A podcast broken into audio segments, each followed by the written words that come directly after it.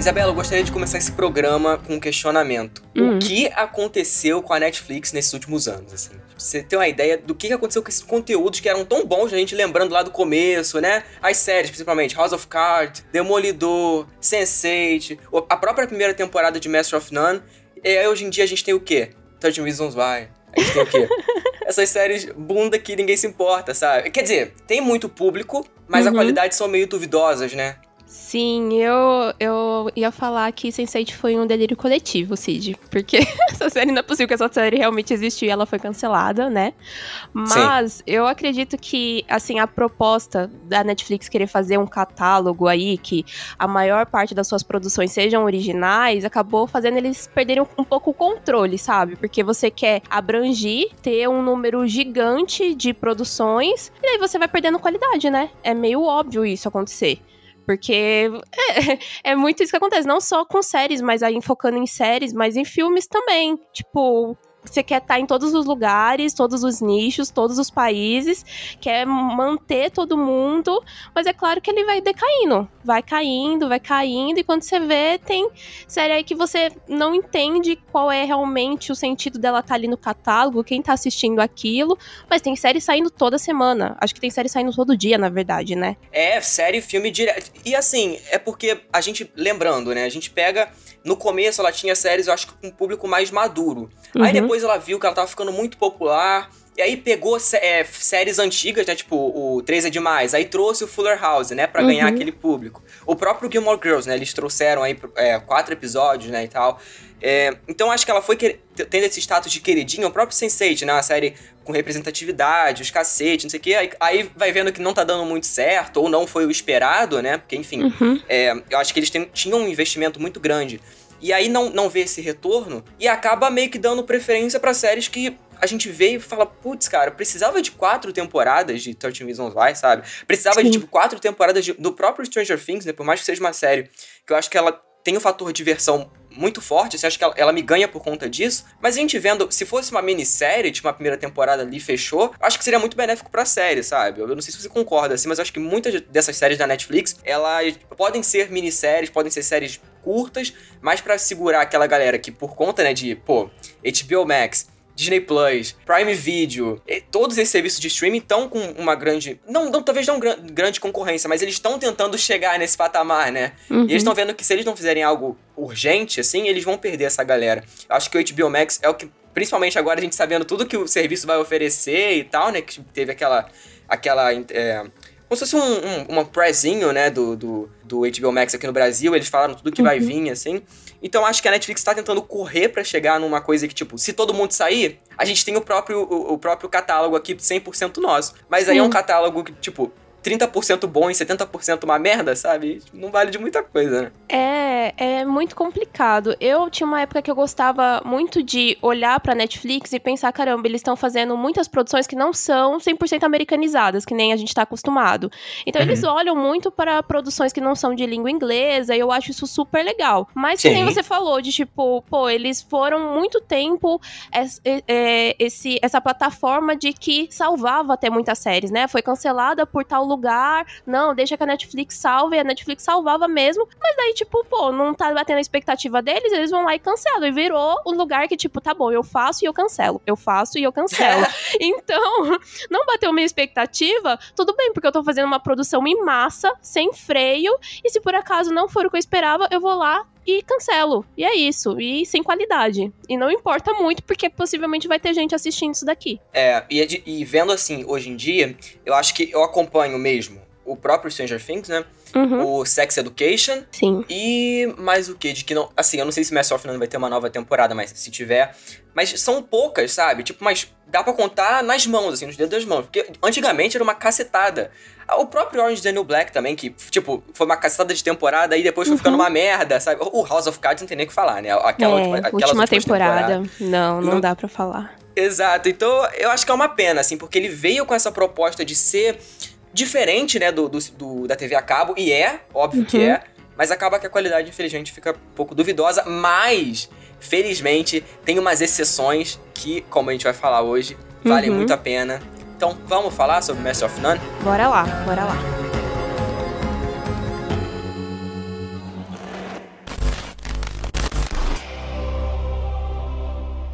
You respect Jesus, but not us!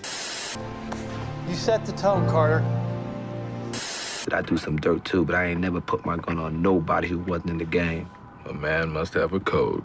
Oh, no doubt. And they said, That's three. Big three! We have to go back! You know, saving people, hunting things, the family business. Oh my god! Okay, it's happening! Everybody stay calm! What's the Everybody procedure, everyone? What's the procedure? Stay calm! I'm Federal Agent Jack Bauer, and today is the longest day of my life. It's gonna be legend. Wait for it. Dairy. Yeah, bitch! Magnets! Sejam muito bem-vindos ao Sears Cast, o podcast sobre o mundo das séries. Eu sou Cid Souza. Eu sou a Isa Cândido. Lembrando que você pode seguir o Sears Cast nas redes sociais como arroba SearsCastPod e também acessar o site que é searscast.com.br. Agora sim, vamos pro papo.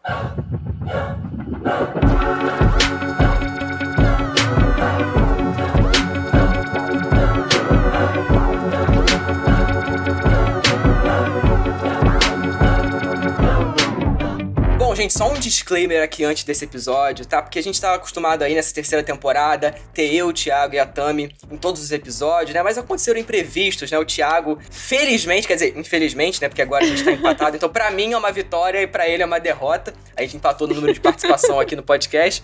Ele não pôde participar. Ele gosta muito de Master of None, então, é, assim, realmente é uma pena, eu tô zoando, mas é uma pena que ele não pôde participar. E a Tami não curtiu, então aqui, eu tô lembrando do Thiago como uma coisa triste, mas a Tami a gente tá pra zoar, né? Porque ela não gosta de Master of None, ela não gosta de série de comédia, né? Ela gosta só de Friends, né? Porque aí realmente não é série de comédia, isso é pra você chorar de tanto. Mas enfim, é só porque o Thiago falou que se eu não falasse isso aqui, ele ia me matar. Então tá aqui. Eu não acredito que a. Tami não goste de Master of None. Estou decepcionada. Cara, Não a Tami acredito. tem umas coisas que não dá pra defender, assim. Tipo, a gente gosta dela, mas a gente, putz, cara, não tem como. Poxa. Mas- Mas enfim, gente, vamos falar aqui sobre as três temporadas de Master of None, vamos dividir por blocos. E esse, esse, esse episódio aqui vai ser diferente, porque a gente não vai ter parte sem spoilers, né? Acho que é melhor fazer tudo com spoiler mesmo, seja uma série que é muito cotidiana, né? Eu acho que ela trata desses assuntos de forma, assim, bem, bem naturais e tal. Acho que dividir não ficaria um episódio tão bacana assim. Mas enfim, pra quem não conhece, né, uma série da Netflix, como a gente já, já falou, é criada pelo Aziz Ansari e pelo Alan Young, né? Os dois criadores da série, e estrelada pelo próprio Aziz, né? Estreou é, em 2015. E ela conta a história do Dev, né? Nessas desventuras por Nova York e na segunda temporada pela Itália. E na terceira temporada conta a história da Denise, né? Que é amiga dele. E são basicamente é, experiências românticas, experiências profissionais, culturais. E traz várias discussões, né, Isabela, dentro das temporadas, né? Principalmente, eu acho que na primeira temporada, a gente começando já a falar um pouquinho sobre ela, é, quando eu vi pela primeira vez, eu achei ela muito diferente das séries de comédia e do tipo de comédia que ela faz. Você acha também ou não? Assim, foi uma coisa só minha? Não, eu concordo com você. Eu acho que, assim, ela traz um quê de crítica social, de debater crítica social, mas sem estar parecendo que tá debatendo crítica social. Então, quando você vê, ele já tá falando daquilo ali de um jeito muito natural, né? Então, ele tá ali falando junto com o cotidiano dele, que ao mesmo tempo, ah, a gente não tá falando sobre nada, mas tá falando sobre tudo. E do nada ele te joga um tema, e daí você vai vendo a execução daquilo ali, você vai sentindo a execução daquilo ali, e no final a proposta é você estar totalmente imerso e você querendo discutir sobre o final daquele episódio. Isso é muito foda. Pelo menos eu achei aquilo sensacional e foi o que mais me prendeu, assim, desde o primeiro episódio. Primeiro episódio eu já já achei sensacional por conta disso. É, eu também. O inclusive, o primeiro episódio, é, no final, foi que me pegou mais. Ele tava com as crianças e tal. Eu falei, putz, será que ele vai se render? Aí não, ele come um hambúrguer bom. Eu falei, ah, puta, esse eu gostei dele, só por causa disso, sabe? Porque antes tava achando ele, putz, um pau mandado. Mas na verdade, não.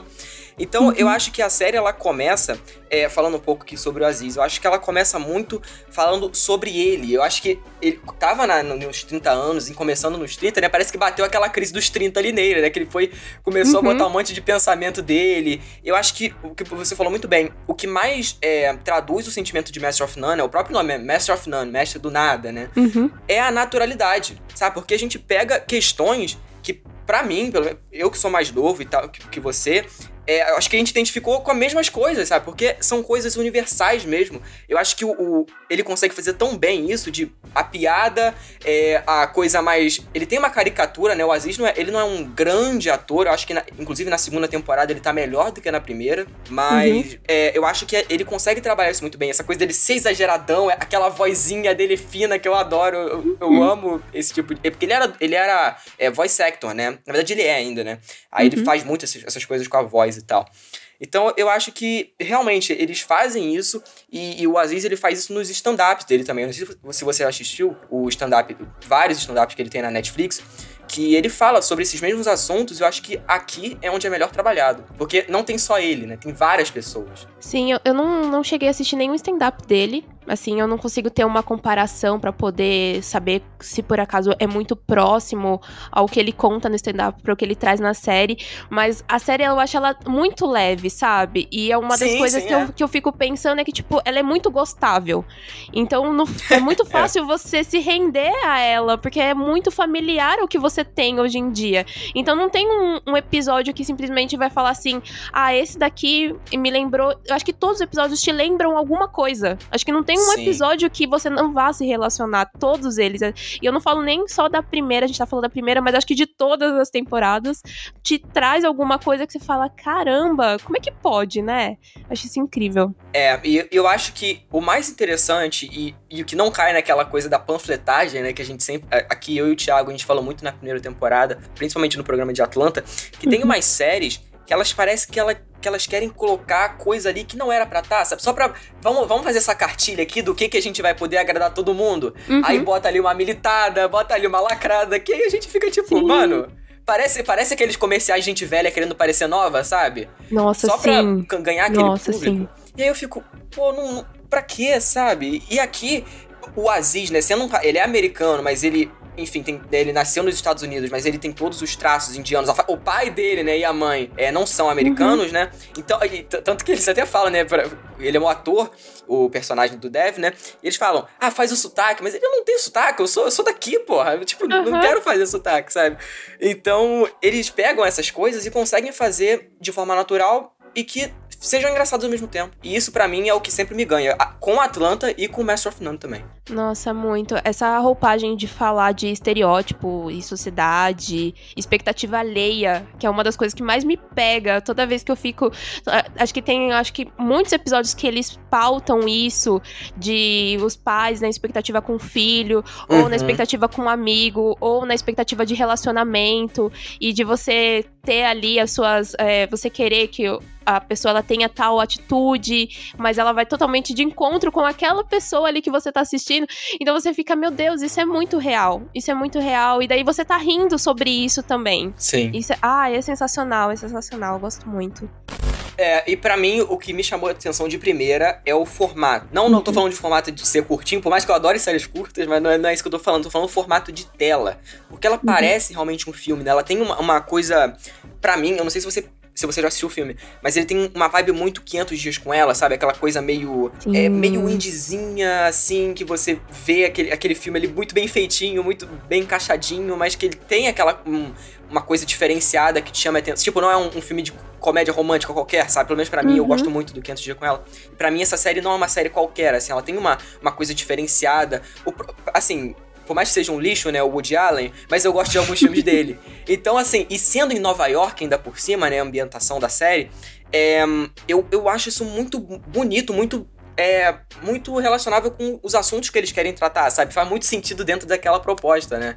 Então, Parece que, ele tinha, é tipo, precisava ser filmado em Nova York, né? Essa história ela tinha que estar em Nova York, porque ela combina com o, a, a, visão de Nova York. E eu acho que, que nem você falou sobre o Woody Allen, quando eu assisti a primeira temporada, apesar de eu também não gostar do Woody Allen, mas eu gosto de alguns filmes dele, eu fiquei pensando muito dessa forma também de como é filmada Nova York. Porque eu acho que a Nova York de, do Woody Allen ela é totalmente diferente do que você vê em alguns outros filmes. E de Master of None é igual também. É igual uhum. de ser bonita, de, de dela ser um pouco granulada, parece. E Exatamente. nossa, é muito legal. É muito bom. Exa é, inclusive, eu acho que eu, eu, fui curtir mesmo Nova York quando eu vi. Pô, tem. É o Manhattan. Manhattan. Foi, sim. foi o Manhattan.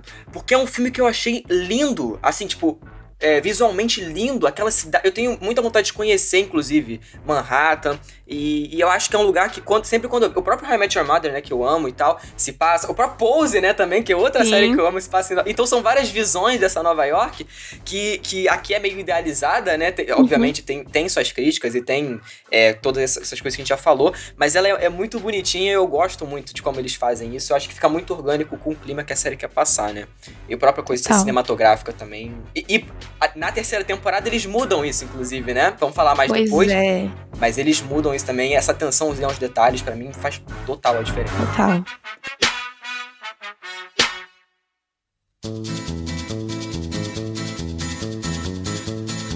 Bom, então, agora falando sobre os personagens, começando pelo protagonista, né, o Dev, que, como eu falei, né, no primeiro, no primeiro momento, eu achava que ele ia ser aquele protagonista insuportável, né, porque sempre tem uhum. aquele protagonista que os coadjuvantes são melhores do que ele. Mas para mim, depois do, daquele finalzinho do primeiro episódio que ele cuida ali das crianças e tal, e que ele escolhe o hambúrguer bom e não o hambúrguer horroroso que as crianças fizeram, eu falei assim, mano, esse cara, eu gostei dele, sabe? Você gosta do, do Dev? Eu adoro o Dev, eu adoro adoro. Eu, eu já gostei dele, já na cena que ele vai na farmácia com a Rachel. Eu já fiquei. Cara.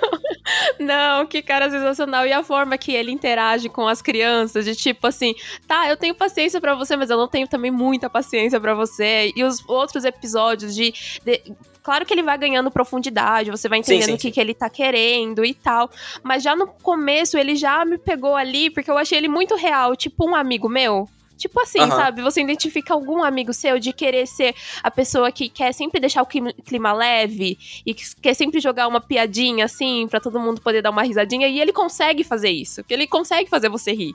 Até nos piores momentos quando você acha que alguém vai, sei lá, dar uma patada nele ou vai brigar com ele. Não, ele realmente você tá rindo junto com ele daquela situação. Então, ah, eu gosto. Gosto dele. Sim, eu acho que o Dev, é sendo, ainda mais ele sendo ator e tal, acho que comigo, né? Que, enfim, é muito relacionável também esse personagem. Ele tem umas camadas que a gente vai é, vendo depois, principalmente quando se trata dos pais dele, que para mim, a sacada genial de colocar os pais real, que são pais de verdade, né, da vida real, Sim. na série, e a gente vê que eles não são atores. Tipo, uhum. a mãe dele parece que ela tá lendo o script na hora, assim, parece que ela tá, ela tá falando e ela tá olhando meio que pra baixo, assim, tipo, eu tô lendo uhum. aqui agora, mas é tão. É uma, passa uma coisa tão natural e a gente vê o amor pra tela, assim. O próprio episódio, é, que é o segundo episódio, uhum. que é o, do, o dos pais, né? Sim. Cara, pra mim, aquele ali já me comprou de vez, assim. Tipo, se eu tava. Um, se eu tinha alguma dúvida se eu ia gostar ou não, aquele segundo episódio já foi tipo, putz, cara. Ah, é um episódio é, é muito lindo. É um episódio muito bonito. Ele, ele. Não vou nem falar que ele chega, tipo, ser poético, mas ele é muito pé no chão de você falar sobre sacrifícios que os pais passam, né, para poder dar uma vida melhor pro filho. Mas depois o reconhecimento disso, né? Porque você sabe que pais, ainda mais pais imigrantes, né? De Sim. não abandonou o seu país, porque começou tudo do zero, porque passou por muita dificuldade. E eles caindo em si disso, né? Eu, eu achei muito legal. Eu achei muito legal que logo no final, né? Tipo, os pais dele ficam assim: você não precisa levar a gente para jantar todo fim de semana, é só você ligar às vezes, sabe? Tipo, a gente quer o mínimo é. de você, a gente não precisa do máximo sempre. Isso é, é muito real, né? De família.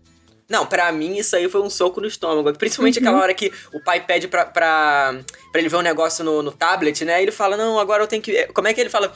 É, tem que ver o trailer. Eu gosto muito de ver trailer antes da, da sessão de cinema, sabe? Sim. Eu tenho que ir agora, eu não posso. Aí e a cara do pai alguma dele. coisa do filme do X-Men, né? Do tipo... X-Men, é isso mesmo, isso mesmo. Aí eu fiquei tipo, mano, o quanto de vezes eu já, eu já não fui babaca sem perceber, sem querer, sabe? Sim. Eu, tipo, eu já falei alguma coisa que para mim não foi nada demais, mas que pra minha mãe ou pro meu pai, ou até para minhas avós é, que foi uma coisa que para mim, ah, beleza, faço depois, mas para eles, tipo, pô, fiz tanto sacrifício por você, agora você tá sendo assim, sabe? Sim. Então, esse foi, da primeira temporada foi um, um, dos que mais me fez pensar e refletir mesmo sobre o meu comportamento com as outras pessoas. Assim, eu acho que é, esse, mais do que, mais do que, sei lá, mais do que o primeiro até, porque o primeiro tem algumas coisinhas ali, mas eu acho que esse segundo foi meio que, tipo, se você não gostar aqui, pelo menos para mim, assim, tipo, você podia largar a série, porque são esses temas que eles vão, né, diluindo durante as temporadas, né? Sim, e nada é muito pesado, porque acho que a gente falando aqui parece ser super emotivo, e, e é. é emotivo, mas ele não é desse jeito que a gente tá não falando. Não é apelativo, né? Não ele é não apelativo. Pro, é. Não, não é, não é.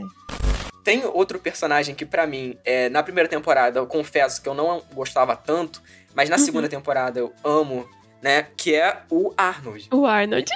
Cara, ele é, pra mim, na primeira temporada, ele era só o bobão. Uhum. Mas aí depois, na segunda temporada, ele é o bobão, mas a gente entende por que, que ele é o bobão. Uhum. E ele é, aquele, ele é o, aquele, o bom gigante amigo, né, basicamente. Ele é aquele cara que, ele, ele tem, se a pessoa vê ele, assim, na rua de Nova York, assim, da noite, vai ter medo dele, porque ele é um cara gigantesco e tal. Mas você conhecendo ele, ele é um bobão, sabe? Ele é o mais bobo de todos do grupo, né, do- dos amigos do Dev ali. Aquela cena do piano dele, me lembrou até o, o Big, né, do, do Quero Ser Grande e tal, Uhum. do filme. No, no primeiro episódio, eu falei, caraca, cara, o que que esse cara, sabe? Tipo, não tem escrúpulo nenhum, sabe? E eu Ah, acho ele é fofo. Eu, eu, eu acho fofa a relação que ele tem com o Dev de cuidado, sabe? E, e sei lá, se, se for olhar de uma forma de relações masculinas, né, entre os dois homens, isso é totalmente incomum de ver desse jeito É. na televisão. É muito incomum ver o carinho. Porque assim, tá, ele é desse jeito, mas o Dev também é muito carinhoso com ele. E a relação dos dois é muito bonita de se ver. É muito bonita. Tipo, ah, é uma amizade muito sincera. É uma amizade muito real ali. É, o, o, o Brian, eu acho que ele é um personagem que ele, né, ele tá nesse segundo episódio, ele não aparece no primeiro, né, que é o Uhum. Amigo asiático dele. Inclusive é uma coisa interessante, né?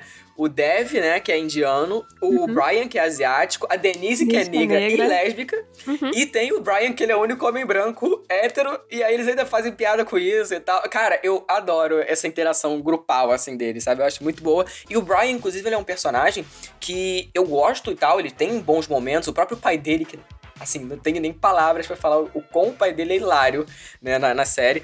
Mas ele é um personagem que aparece pouco, né? Eu gostaria de ver mais do, do Brian, assim. Na segunda temporada ele, tem, ele aparece em, tipo, Eu dois que ele. episódios. É, eu acho que ele. É, se não tô enganado, ele aparece em dois episódios mesmo na segunda temporada. É muito triste. E eu adorei o episódio que ele aparece mais, que é o, o segundo episódio, né? Que é sobre lá os pais e filhos.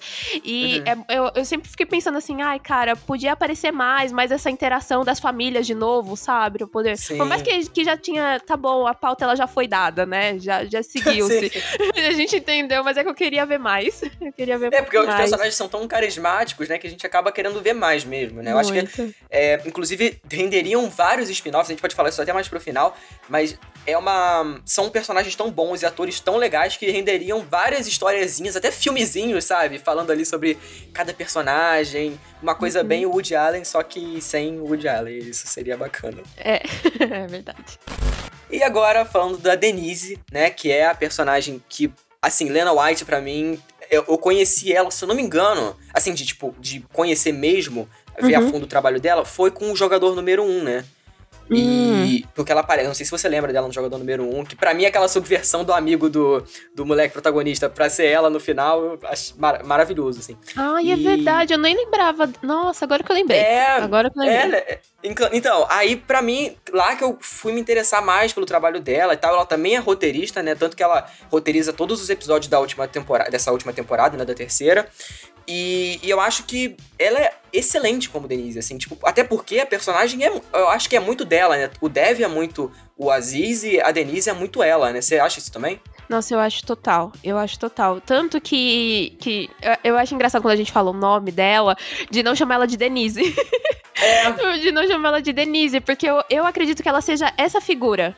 Essa figura na vida real. Parece muito, né? Totalmente. E acho que tem aquela primeira interação que eles têm na mesa, quando eles estão conversando sobre ter ido, terem ido comprar a pílula lá, lá do. O plano B, né? Comprar Aham. a pílula do plano B. E o jeito que ela tá falando, não, porque a gente não. Ah, porque mulher não tem esse tipo de preocupação. E eu pensando, meu Deus, ela deve ser desse jeitinho. É desse jeitinho que ela deve conversar com os amigos dela, deve ser desse jeito mesmo. Eu não duvidaria que ela deve ter até mudado algumas falinhas pra poder ter- ser do jeito dela também, pra poder falar. Eu acho sensacional. Acho que, é- acho que aquele episódio, que é um pouquinho mais focado dela, focado entre aspas, mas é o que ela vai. Ela chama ele pra ir pra uma festa da empresa dela, porque ela quer pegar a chefe lá dela, que ela fala, não, porque na verdade ela só quer experimentar a, Deni- a Denise. Nossa, mas eu Caralho, rio. eu não lembro, eu Eu não lembro qual é esse episódio. É, então eu não consigo lembrar se ele é já do final da, da primeira temporada ou já no começo da segunda, mas eu rio sozinha às vezes pensando nisso, porque ela fala, não, porque não é compromisso, não é sério, não é pra ser sério isso daqui não, mas ela só quer experimentar a Denise. Eu fico, meu Deus. Ter uma Cara, experiência é com a muito bom. Denise, eu acho sensacional. Eu acho que, inclusive, até no Westworld, eu não sei se você viu a última temporada que ela aparece no Westworld. E Uhum. ela, ela é assim Sim. mesmo. Parece que ela é realmente assim. E, é- e tá bom, eu não tô reclamando que ela é assim, não. Porque é maravilhoso ver Uhum. isso em tela, sabe? Acho que ela- to- é, toda essa coisa da naturalidade vem muito disso, né? E, e essas questões também.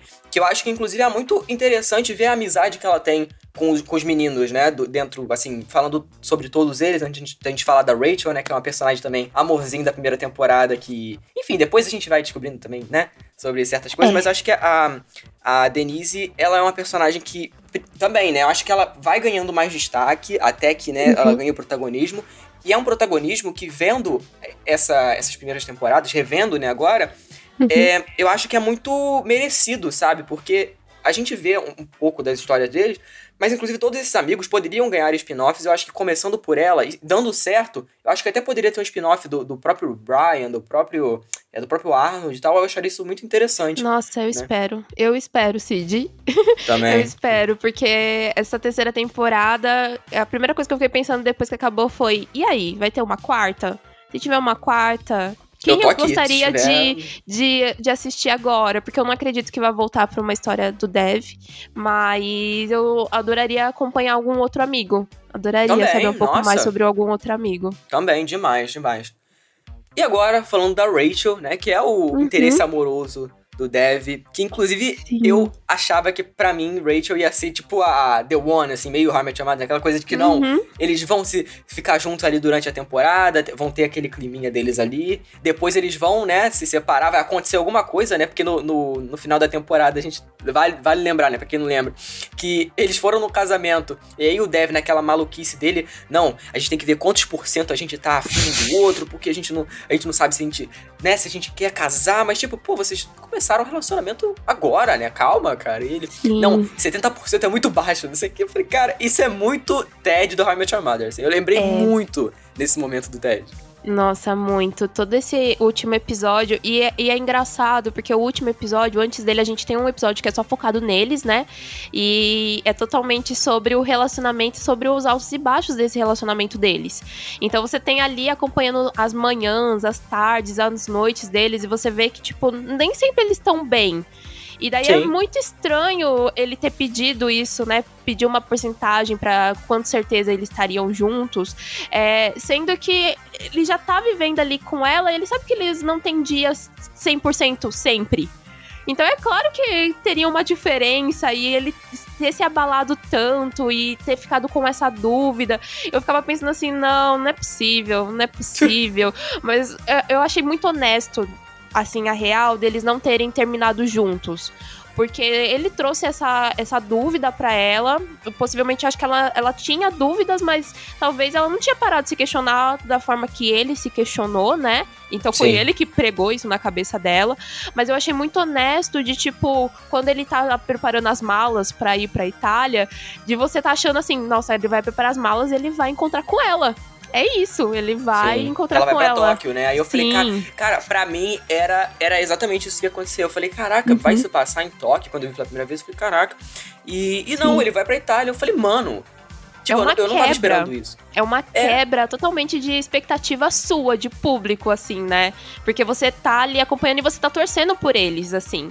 Né? Você tá torcendo muito, pelo menos eu tava torcendo demais por eles É. Não, juntos. até porque nenhum casal é 100%, né? Sempre. Uhum. Então, tipo, beleza, sabe? Mas é, vendo depois, né? Até né, ela aparecendo na segunda temporada, uma mini participaçãozinha, né? Mas a gente vê que as coisas seguem em frente, sabe? Eu acho interessante ver esse ciclo meio que se fechando na segunda temporada. É, eu acho que é uma relação muito bonita de se acompanhar. Então, Até na segunda temporada, a outra relação do Dev é muito bonita de se acompanhar. Uhum. Mas que são ciclos, né? Que eu acho que eles, ele, a série consegue deixar de uma forma tão, tão bonita, como se fosse uma, uma. Não uma antologia, porque, enfim, as histórias meio que são. Elas seguem ali um ritmo, mas eu acho que elas. Se você visse, por exemplo, só a segunda temporada, você conseguiria entender tudo, sabe? Se você Uhum. visse só a primeira, você conseguiria entender tudo aquela história fechadinha ali. e a Nossa, terceira, a mesma coisa. Nossa, eu concordo muito, porque, assim, se você visse só a primeira temporada e do nada ele encontrasse a ex, você ia saber que foi uma ex que possivelmente marcou ele. Mas que os dois seguiram em frente, foi isso. Você não precisava saber tudo que aconteceu e tal. É- nossa, é verdade, eu não tinha parado pra pensar nisso. Pois é, pois é.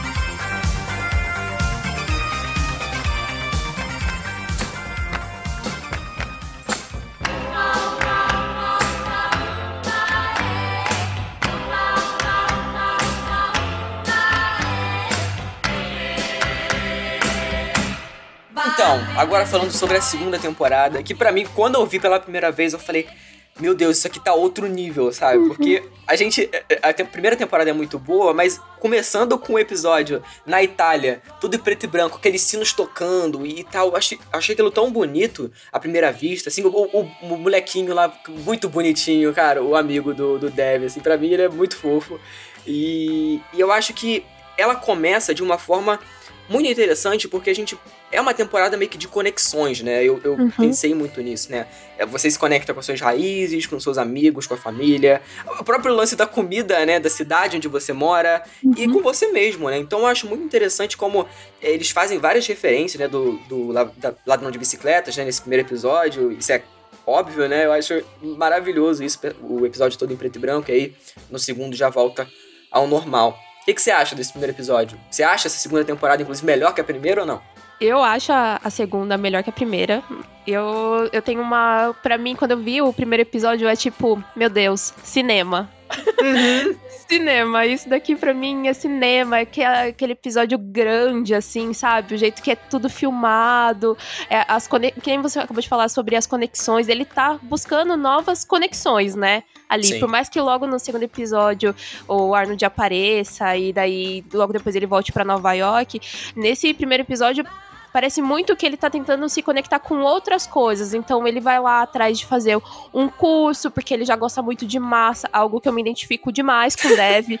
demais, demais. Das minhas cinco comidas favoritas, quatro são massa, então eu me identifico demais com ele. Então ele tá ali aprendendo e tá conhecendo novas pessoas, e tá conhecendo um novo idioma, e tá passando por outros perrengues. Então é tipo, tá, é um novo recomeço, e isso para mim até dele tá em preto e branco, e no, no outro episódio você você já ter cores, né? Para mim isso é uma grande representação disso. Tipo, é um novo começo aqui. É isso. Uhum. É. E o próprio lance da menina que ele pede o, o telefone, e aí, porra, o cara rouba ele. Eu, eu, achei essa sacada muito foda, assim, porque ele, tá, ele tava pronto, ele tava querendo, ele tava com esse anseio, né, do recomeço, né? Mas simplesmente não aconteceu. Eu, eu inclusive, achava que ia ter um, sei lá, um, um Deus Ex Machina ali para ele achar de novo e tal, mas realmente, tipo, você se encontrou com aquela pessoa e, e, e acabou, isso, né? E seguiu é... em frente. Eu jurava que até o final da temporada ela ia aparecer em algum momento, tipo, porque ela jogou que ela tava trabalhando em Nova York, né? Falei, ela vai esbarrar com ele em algum momento, mas não aconteceu. E é tipo não. isso, vida que segue, vida é, que segue. Exatamente é isso que eu acho muito legal, assim. E nesse primeiro episódio a gente conhece a Francesca, né? Que é uma personagem que para mim também ela ia ficar só na Itália, né? Porque ela já tinha um namorado, inclusive, né? Como é que é o nome dele? É. Caraca, uhum. é Pino. Pino. Pino, grande Pino, que, que o Dev tanto odeia. Cara, pra mim, esse, esse casal, assim, é, é maravilhoso. Mas o Dev, no caso, e a Francesca. Então, o Pino, pra mim, eu, tipo, antes de ver ele, eu já estava no otário. Mas enfim, é, eu acho que eles apresentam a personagem de uma forma muito. Desde o começo, ela é muito doce.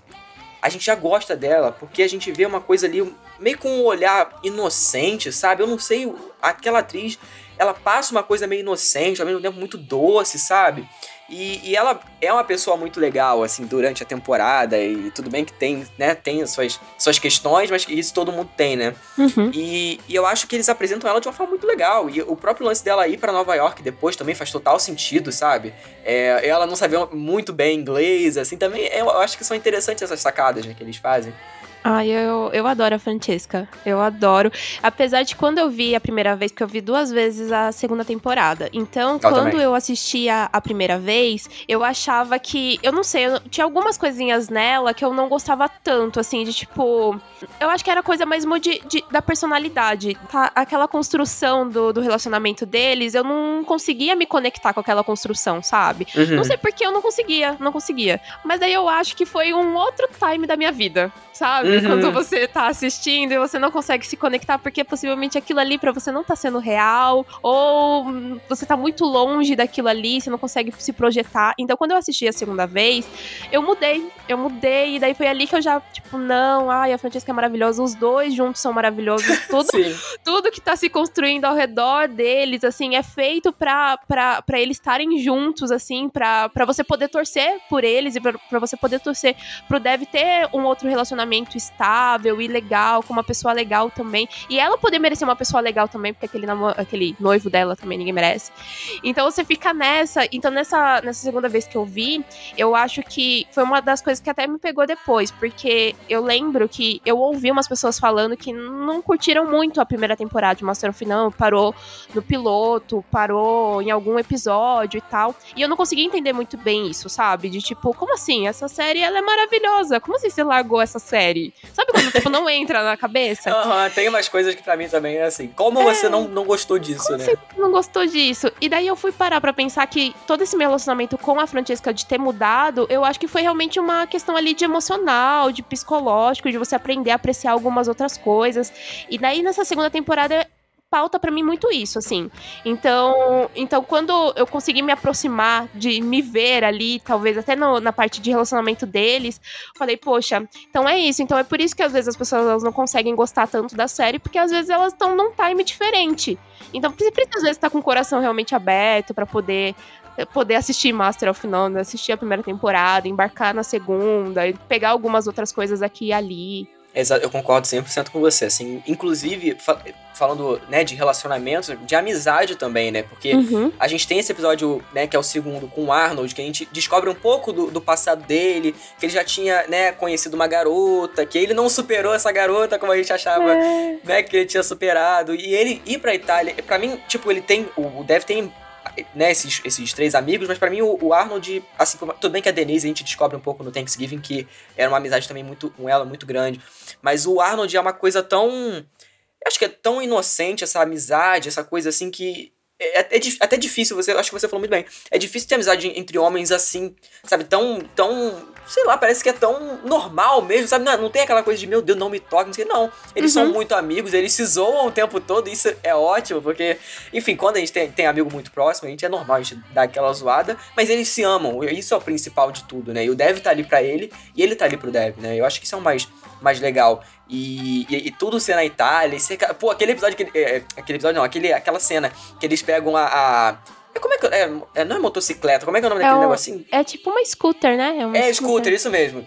E aí eles ficam andando, sabe? Pô, aquilo Sim. ali, aquela cena é linda, sabe? É boba, mas é linda. Se você vê um amo. GIF assim. Eu Se você amo. vê um GIF no Twitter, é, é uma cena boba, mas é maravilhosa. Tipo, por isso que é maravilhosa, eu acho, sabe? Porque eles são bobos também, são personagens bobos. Nossa, eu amo quando ele, ele pede pro Dev tirar uma foto dele, ele encosta as duas mãozinhas assim pra tirar a foto da paisagem. E daí o Dev fala, ai, ficou linda a foto. Ficou lindo, puta, eu achei muito bonitinho, cara. Ele fazendo os. É, na época, eu acho que na época que lançou essa temporada, tinha começado esse lance de bumerangue, uhum. de fazer bumerangue. Então eles. O, o Arnold tava comendo o negócio e ele bota na boca assim e tira, bota na boca e tira. Aí o Dev também. Não, eu quero fazer também pra mandar pra. pra acho que ele, ele, ele ia mandar pra. Pra Rachel. Pra, pra Rachel, Rachel, é, né? Pra Rachel. Uhum. Ele falou, não, então eu vou fazer também, porque já que você tá fazendo e tá dando certo, eu vou fazer também. E eu os dois fazendo bumerangue, né, tipo, no meio da restaurante, sabe? Esses momentos, esses momentinhos, são bobos, mas são maravilhosos, sabe? Eu, eu gosto muito dessas interações e desses mini momentos que para mim, vão somando numa temporada maravilhosa, assim. Sim, o apoio deles, porque o episódio dele ser centralizado ali no casamento da ex dele, e dele falar, né, porque demora para ele poder explicar pro Dev quem é essa pessoa, né, que eles tiveram um relacionamento de muitos anos, que quase chegaram a casar e ter filhos, e o Dev, tipo, ah, tá bom, tudo isso daqui é novo para mim, eu tô entendendo que você não superou, eu vou estar tá lá por você então. E o Dev nem queria ir pro casamento, tipo, ele já tinha falado sim, que ele não iria. E daí quando ele tá lá e os dois. Tem toda aquela cena que eles vão andar de scooter, quando eles voltam, o casamento já rolou, ele faz lá o discurso. ele faz o discurso e os dois pulam na piscina, né? E, e eles pulam Sim. lá de amigo, não, você tá aqui comigo, vamos, vamos aproveitar esse momento. Quando a gente vai ter um outro casamento na Itália, né? E você fica, é, cara, isso é, isso é amizade, né? Isso é bonito de assistir, muito bonito. Sim, exatamente. E, e falando um pouco mais sobre a família do Dev, né? Eu acho que nessa temporada tem um episódio maravilhoso que fala sobre religião, uhum. cultura. Pô, você pode ou não pode comer um bacon? Aquilo aí para mim, mano. Nossa. É ótimo, essa discussão é ótima, porque eu não sei você, mas eu cresci num lar cristão. Assim, não, você tem que uhum. seguir essas coisas. Por mais que a minha família, se comparada com outras, seja muito de boa, tipo, muito mesmo, uhum. sabe? Inclusive eu agradeço a minha família porque eles são bem, tipo, bem mãos leves, assim, com essas coisas. Então, eu acho que a gente se identifica. Eu não sei se você se identificou com esse episódio, mas eu me identifiquei muito. Porque sempre tem aquele membro da família que, não, ó, você tem que seguir isso aqui, você tem que ter uma mulher, você tem que casar, tem que ter filho, construir uma família, um cachorrinho e todo mundo viver feliz, sabe? É aquela coisa meio idealizada, né? E, com, e com, no caso do Dev, né? Por, e o do primo dele, né? Por serem indianos e tal, não pode comer carne de porco. E tem toda aquela feira de carne de porco que eles vão lá Eles comer vão. e, tipo. É- é- e aí o Dev fala assim: Eu acho que eu vi seu pai. Ele, não, não, não é meu pai, não. Tipo, eles geram certas situações cômicas também que funcionam, sabe? É, e, e, de novo, né? Aquele episódio, igual na primeira temporada sobre, sobre os pais, esse é sobre a família, né? Mas ele traz lições tão boas quanto, né? Nossa, assim, e, e o que você falou de se identificar, eu, eu não, né, não nasci num- numa família religiosa, né, numa família que pregasse alguma coisa assim que fosse mais pra acabar reprimindo ou não, mas eu acabei pensando muito sobre o lance de sempre existir um padrão em qualquer lugar que você vá se socializar, sempre vai existir um padrão que as pessoas vão achar que você tem que seguir, seja Uhum. ele moral ou não, religioso ou não, e que vão acabar achando que é meio errado o que você tá fazendo. E eu gosto muito da cena final desse episódio, que mostra ali o pai dele, né, fazendo a reza, e depois ele, né, cumprimentando aqueles amigos ali dele, e o Dev chegando na, na rodinha dos amigos dele, cumprimentando. Então, as, as- os cortes que tem dos dois é muito de tipo, olha, a gente tem duas gerações aqui que elas se socializam de formas totalmente distintas, né? Mas elas Sim. se respeitam. Elas se respeitam e, e isso é o primordial, né? Ainda mais numa relação de família. Então, tudo bem, eu, eu achei muito bonito do, do que o pai dele fala, né? Ela não tá. Sua mãe não tá brava porque você tá comendo bacon, porque você tá comendo porco. Ela Sim. fica. Ela tá chateada porque talvez faltou um respeito ali, né? Pô, talvez a gente tenha errado com você, de você não ter dado bola pras coisas que a gente passou pra você e tal. E daí ele nunca tinha parado pra pensar nisso. Ele só pa- parou Sim. pra pensar que, tipo, pô, eu quero aqui mostrar que eu já sou adulto, que eu não preciso ter medo de ser quem eu sou, né? E é muito do que a gente às vezes para, não para pra pensar, né? De que às vezes a Sim. pessoa que tá muito próxima da gente, de que ela respeita assim a gente, ela só queria que a gente também respeitasse ela. Exatamente. Não, perfeito, perfeito. Uhum. E eu acho que é muito. É muito isso. Você matou agora, matou a pau. Porque é, é, eles conseguem fazer isso de uma forma que, tipo, a mãe dele, ela parece menos que o pai, né? Inclusive. É, infelizmente, porque eu gosto muito dela, sabe? ela é muito fofinha, Ai, eu cara. Eu acho a também. família dele muito bonitinha. E, e essa coisa, né, que a gente tem que ver os dois lados, né? Por- claro, tem coisas que são indefensáveis, assim, não, não- né? Tem limites porque a gente tá falando, né? Tem coisas Uhum. que não, tem como sim. aguentar. Uhum. Mas, mas dependendo do nível de cada situação, acho que tem, tem que ter essa a compreensão sempre, né? E, e isso que eles buscam, né, levar pra gente nesse episódio. E também é um dos meus favoritos. Quer dizer, é, é porque só tem episódio foda nessa temporada, então tem como falar que é um dos favoritos. Mas se for colocar num top 3, eu acho que esse episódio entraria no meu top 3, assim, porque ele é Uhum, muito o bom. meu também. Eu também.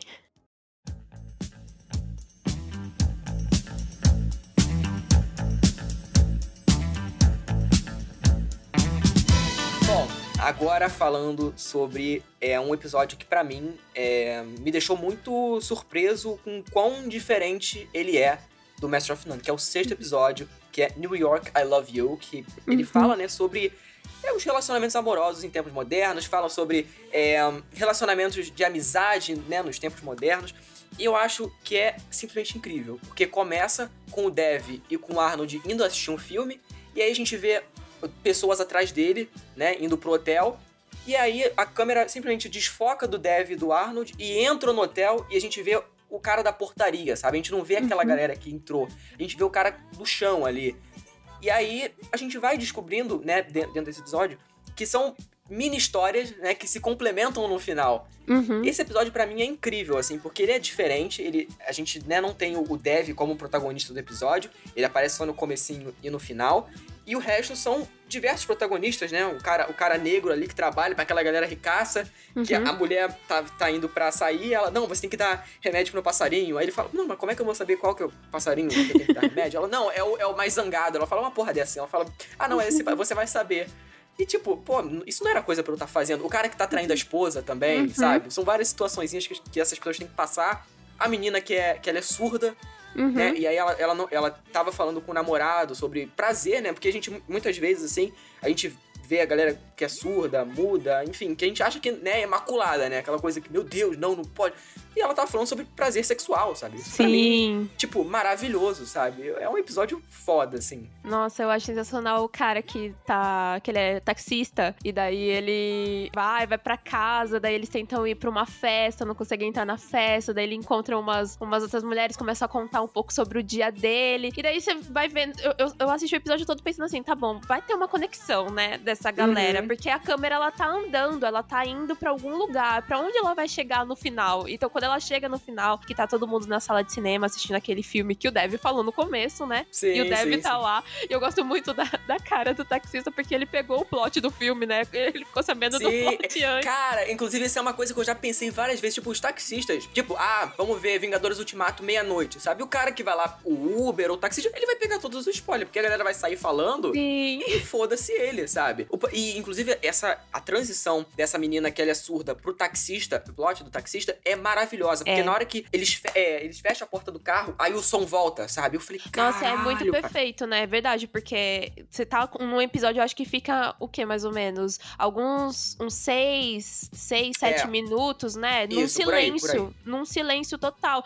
Então, quando volta o barulho, até te assusta, né? Que Sim, volta o barulho sim. da conversa, ele até te assusta. Você fala, ai, meu Deus. Ah, eu gosto muito desse episódio. Eu gosto muito da maneira que ele é filmada. Eu gosto dele ser esse, essa coisa inusitada, né? De você não saber pra onde é que ele tá indo, se por acaso ele vai voltar pro, pro Dave ou não. Então, ah, eu gosto muito. Eu gosto muito dessa temporada porque eu acho que ela tem esse negócio de ser um pouco mais solta. Então, ela te dá a oportunidade de você conhecer outras histórias, de se aprofundar em outras pessoas e tal. Ah, eu gosto muito disso. Muito. É porque vale lembrar também que a primeira temporada, ela foi, ela teve um pouco dessa divisão, mas pra crítica, tipo, tanto que a, a primeira temporada tem 100% de aprovação no Rotten, sabe? No, Uhum. próprio Metacritic também, a nota tá altíssima. Nesses sites todos de, de que eles, né, que eles pegam, mixam várias críticas e tal, a série tá, tipo, porra, premiada pra cacete e tal. Então, a segunda, eles puderam ousar mais, né? E a, a própria terceira também, eles ousaram mais ainda, Mais né? ainda. Se a gente for parar pra pensar. E eu acho que é muito sobre isso também, é muito sobre é, ousadia essa temporada.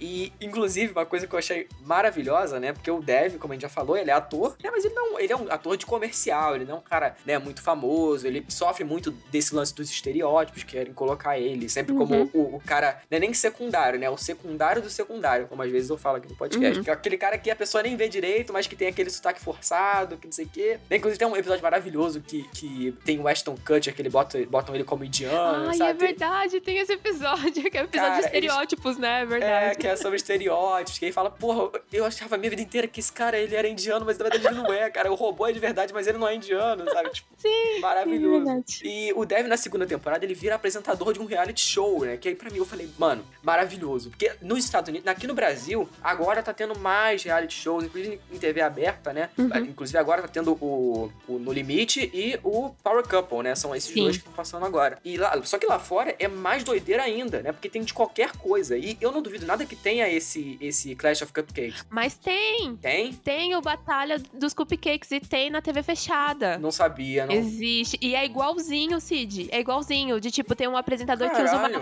uma, uma gravata cor-de-rosa, que nem a do Dev. É igualzinho. Eu não sabia, É eu igualzinho, da depois dá uma pre... Não, dá uma pesquisada depois. Tem, é igualzinho, é igualzinho. E daí, Gente, tipo, são jurados que são famosos, né? Pessoas aí famosas da mídia que vão lá e o apresentador é, é isso, assim, sabe? É igualzinho. É o terno cinza com a gravata rosa. Gente, que doideira. Cara, eu não sabia. Eu pensava que era realmente uma criação. da- Porque eu achei muito aleatório. Tipo, um reality show de cupcake, de. de- Uhum. Pô, mas, tipo, realmente, vendo o histórico do, do estadunidense de reality shows, né? A gente não, pode duvidar de mais nada, né? Porque tem umas É. coisas bizarríssimas.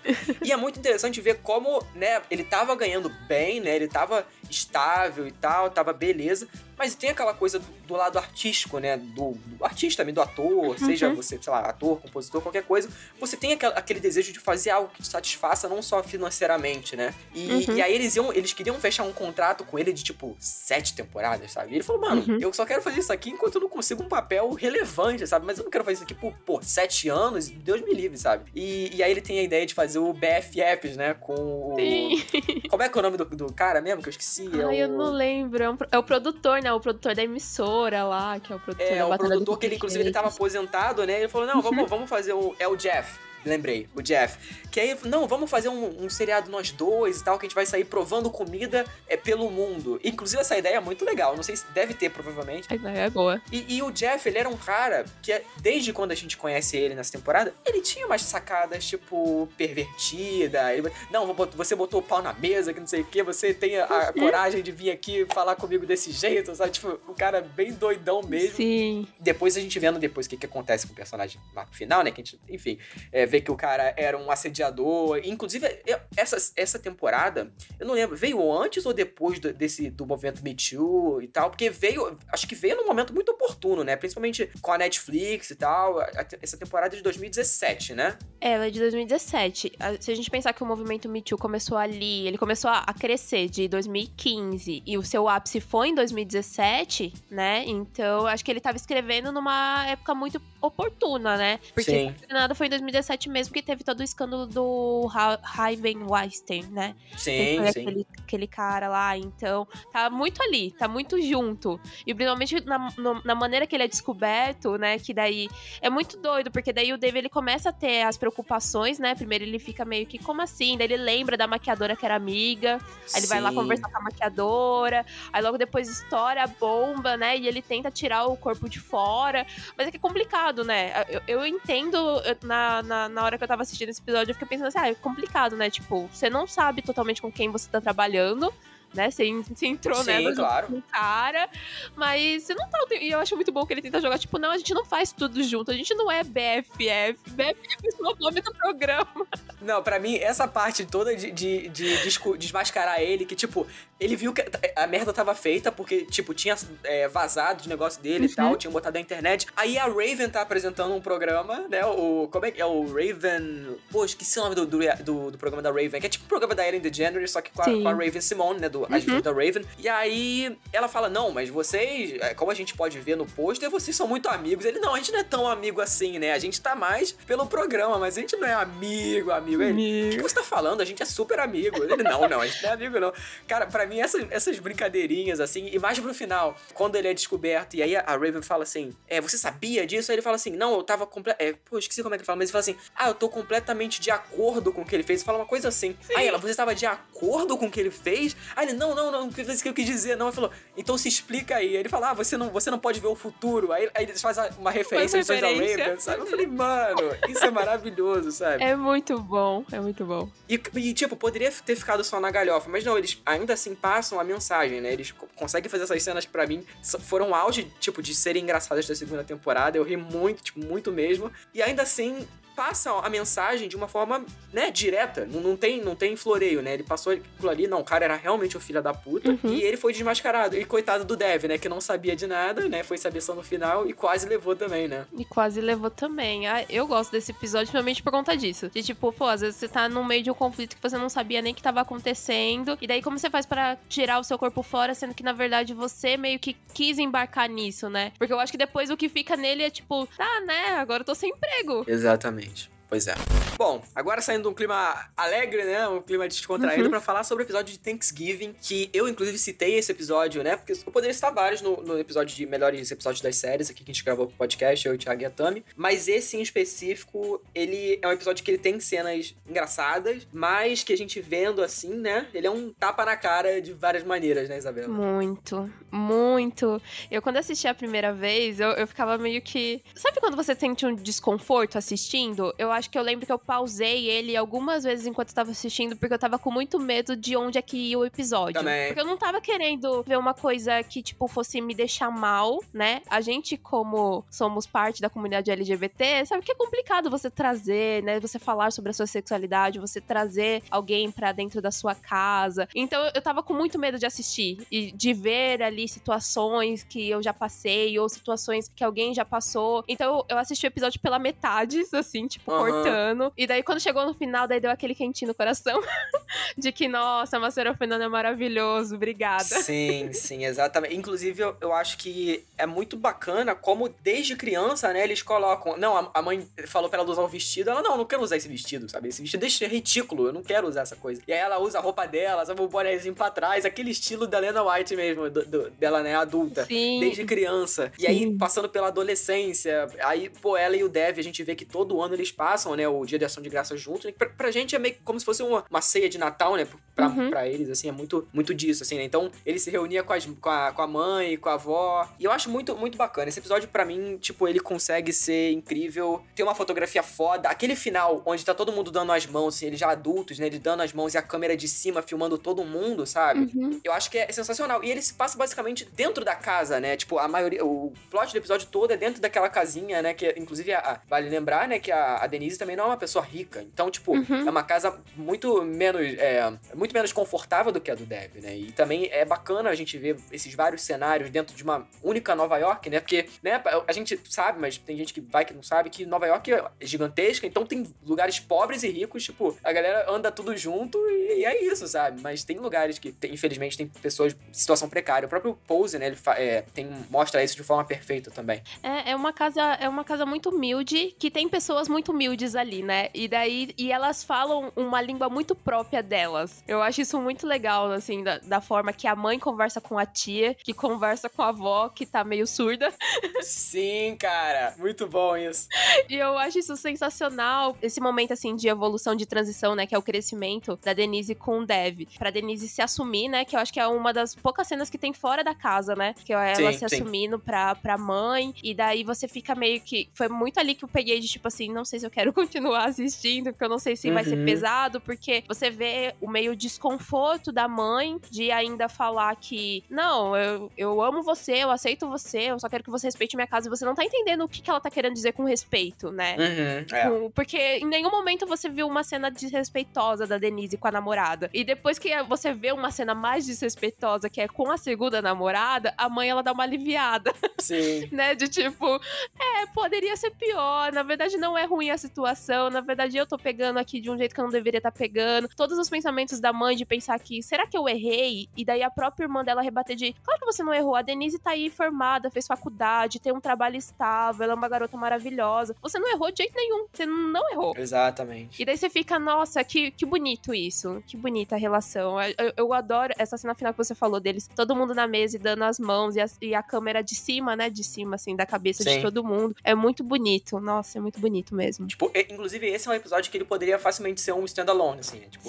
se você quer ver uma- um episódio muito bom, com uma mensagem muito foda, com cenas de comédia boas e tal, tudo, acho que tudo tem nesse episódio. A trilha é muito boa, tudo é, é perfeito, assim. Então, se fosse pra representar, se falar, putz, é, um episódio de Master of None, eu pegaria esse. Por mais que tenham outros incríveis também, sabe? Com temporadas é, maravilhosas, mas esse é o que sinteti- sintetizou a série, sabe? Ai, eu adoro. Só vou falar só uma última coisa. Eu adoro quando a, a mãe da Denise fala pra ela assim: Ah, porque eu via que você gostava muito de Friends e eu achava que você gostava por causa do Chandler, mas você tava de olho Pô, na eu Rachel. lembro. Eu lembro disso, cara. É muito bom. Ela com, com post de várias mulheres no quarto. Ela falou, não, mas, quarto, ah, mas eu achava sim. que não era nada demais, né? Que não sei o quê. Pelo amor de Deus. Muito bom, cara. É muito bom. Bom, e agora falando sobre a reta final dessa segunda temporada, né? Que é uma temporada que ela foca bastante no romance do Dev e da Francesca. E esse final, inclusive o episódio 9 dessa temporada, o episódio 9 da primeira era muito bom, mas esse pra mim, assim, tipo, eu fiquei chocado. Ele é um episódio maior, né? Ele tem quase uma hora. né? E eu fiquei chocado com quão bom. Sei lá, acho que ele é, ele é um episódio que me marcou muito, assim, porque ele é como se fosse uma comédia romântica dentro de uma série que, que não é co- comédia romântica, sabe? É uma série de comédia, mas que não tem aqueles elementos ali em todos os episódios. Ele é muito. Ele é um, também, de novo, né? É um episódio muito diferente dos outros, né?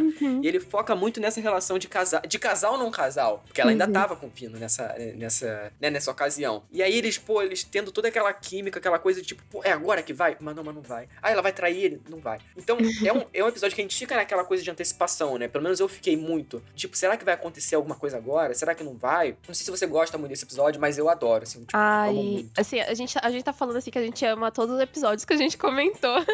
mas esse, mas esse, esse é meu favorito mesmo, assim. Esse é o meu favorito de Master of None. Esse é o meu favorito de verdade. Eu sou a Isabela super romântica. Eu posso não parecer a Isabela super romântica, mas eu sou. Então eu acho ele lindo, assim, lindo de se assistir. É, mas é mesmo, é. Ele é lindo de se assistir e ele é lindo de você conseguir ver o, o Dev se apaixonando. Porque assim, você sabe que ele tem um interesse por ela. Já dá pra perceber isso já de alguns outros episódios da maneira que ele olha, que ele fala com ela, da maneira que eles brincam e tal. Mas é a primeira vez que ele fala sobre isso, né? Que ele fala pro Arnold que ele realmente ele tá gostando dela e tal. E daí você vê ele querendo se abrir para isso então, né? E daí ele quase deixando claro, sem se falar muito ainda para ela. E você vê que ela também tá curtindo, né? Pô. E, e é tão deslumbrante de ver isso, de ver essa profundidade dos dois, de ver como a, a temporada ela te preparou para chegar nesse episódio, né? Em, qual, em, todos os momentos que eles estiveram juntos, que chegou pra, pra que, que aconteceu de chegar naquele momento ali. Então você fica torcendo, você começa só a torcer de e aí vai, e aí vai, vão se beijar, não vão se beijar, e você fica isso até totalmente o último episódio, até o episódio 10, né? Que você fica ali de e aí, agora ela também, né, deixou a falar que realmente tem sentimentos por ele, mas você vê que tem um conflito, né? E o conflito é porque ela está noiva. E o pior de tudo, assim, pior, entre aspas, né? Porque ela mesma fala que ela só teve essa única relação. Então ela não conhece nada de diferente. O que ela tá conhecendo de diferente é com ele. Então você vê em alguns momentos dele falando que ele talvez ele se sentiu meio usado, porque isso foi um escape para ela, para ela poder conhecer o novo. Mas você fica meio que, tá bom, mas ela tá conhecendo o novo com você também. E ele começa a entender isso, e você fica nesse conflito de que, tipo, meu Deus, Francesca, larga esse noivo.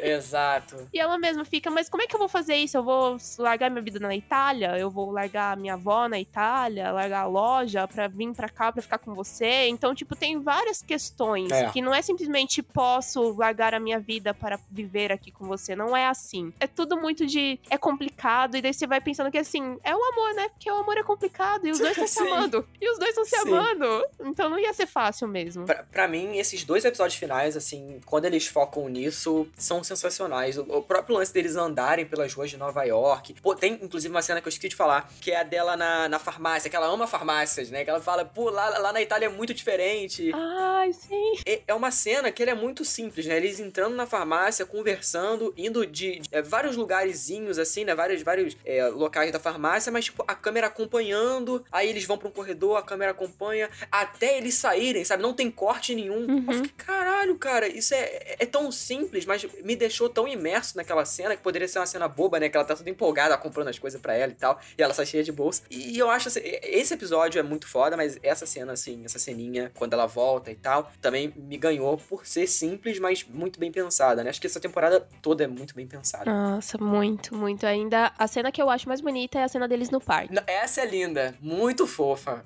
É, ela, ela, cada frame é, um- é uma lágrima, sabe? De, É muito de bonitinho. lindo, muito lindo.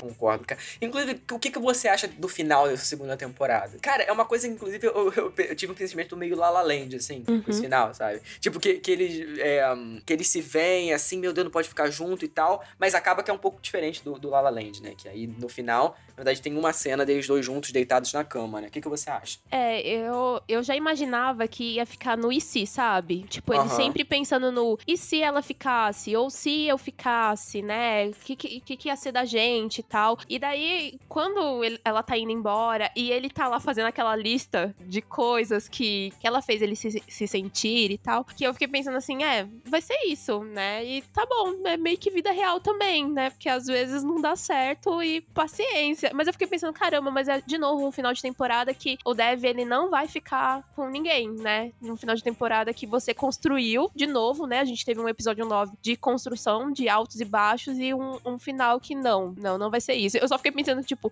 pra onde o Dev vai agora? Então, quando tem o corte preto pra depois ela na cama com ele, eu fiquei pensando, tá, diferente. Diferente, gostei, gostei, eu quero mais. E a gente não teve mais. Exatamente. fica, na- só, fica só na nossa cabeça o que aconteceu, o que, que se deve a isso, ou o que, o que fez ela tomar a decisão de ficar, né? Porque ela tava pra sair pra, pra voltar pra Itália. Então, o que, que aconteceu ali naquele meio que ela voltou e por que talvez não deu certo? Porque a gente já sabe que na terceira temporada o Dev não tá com ela. Exatamente. Inclusive, pra mim, é, eu, até- pensei quando eu vi na, na terceira temporada, eu falei, cara, será que isso é alguma coisa da imaginação do Dev que eles mostram, sabe?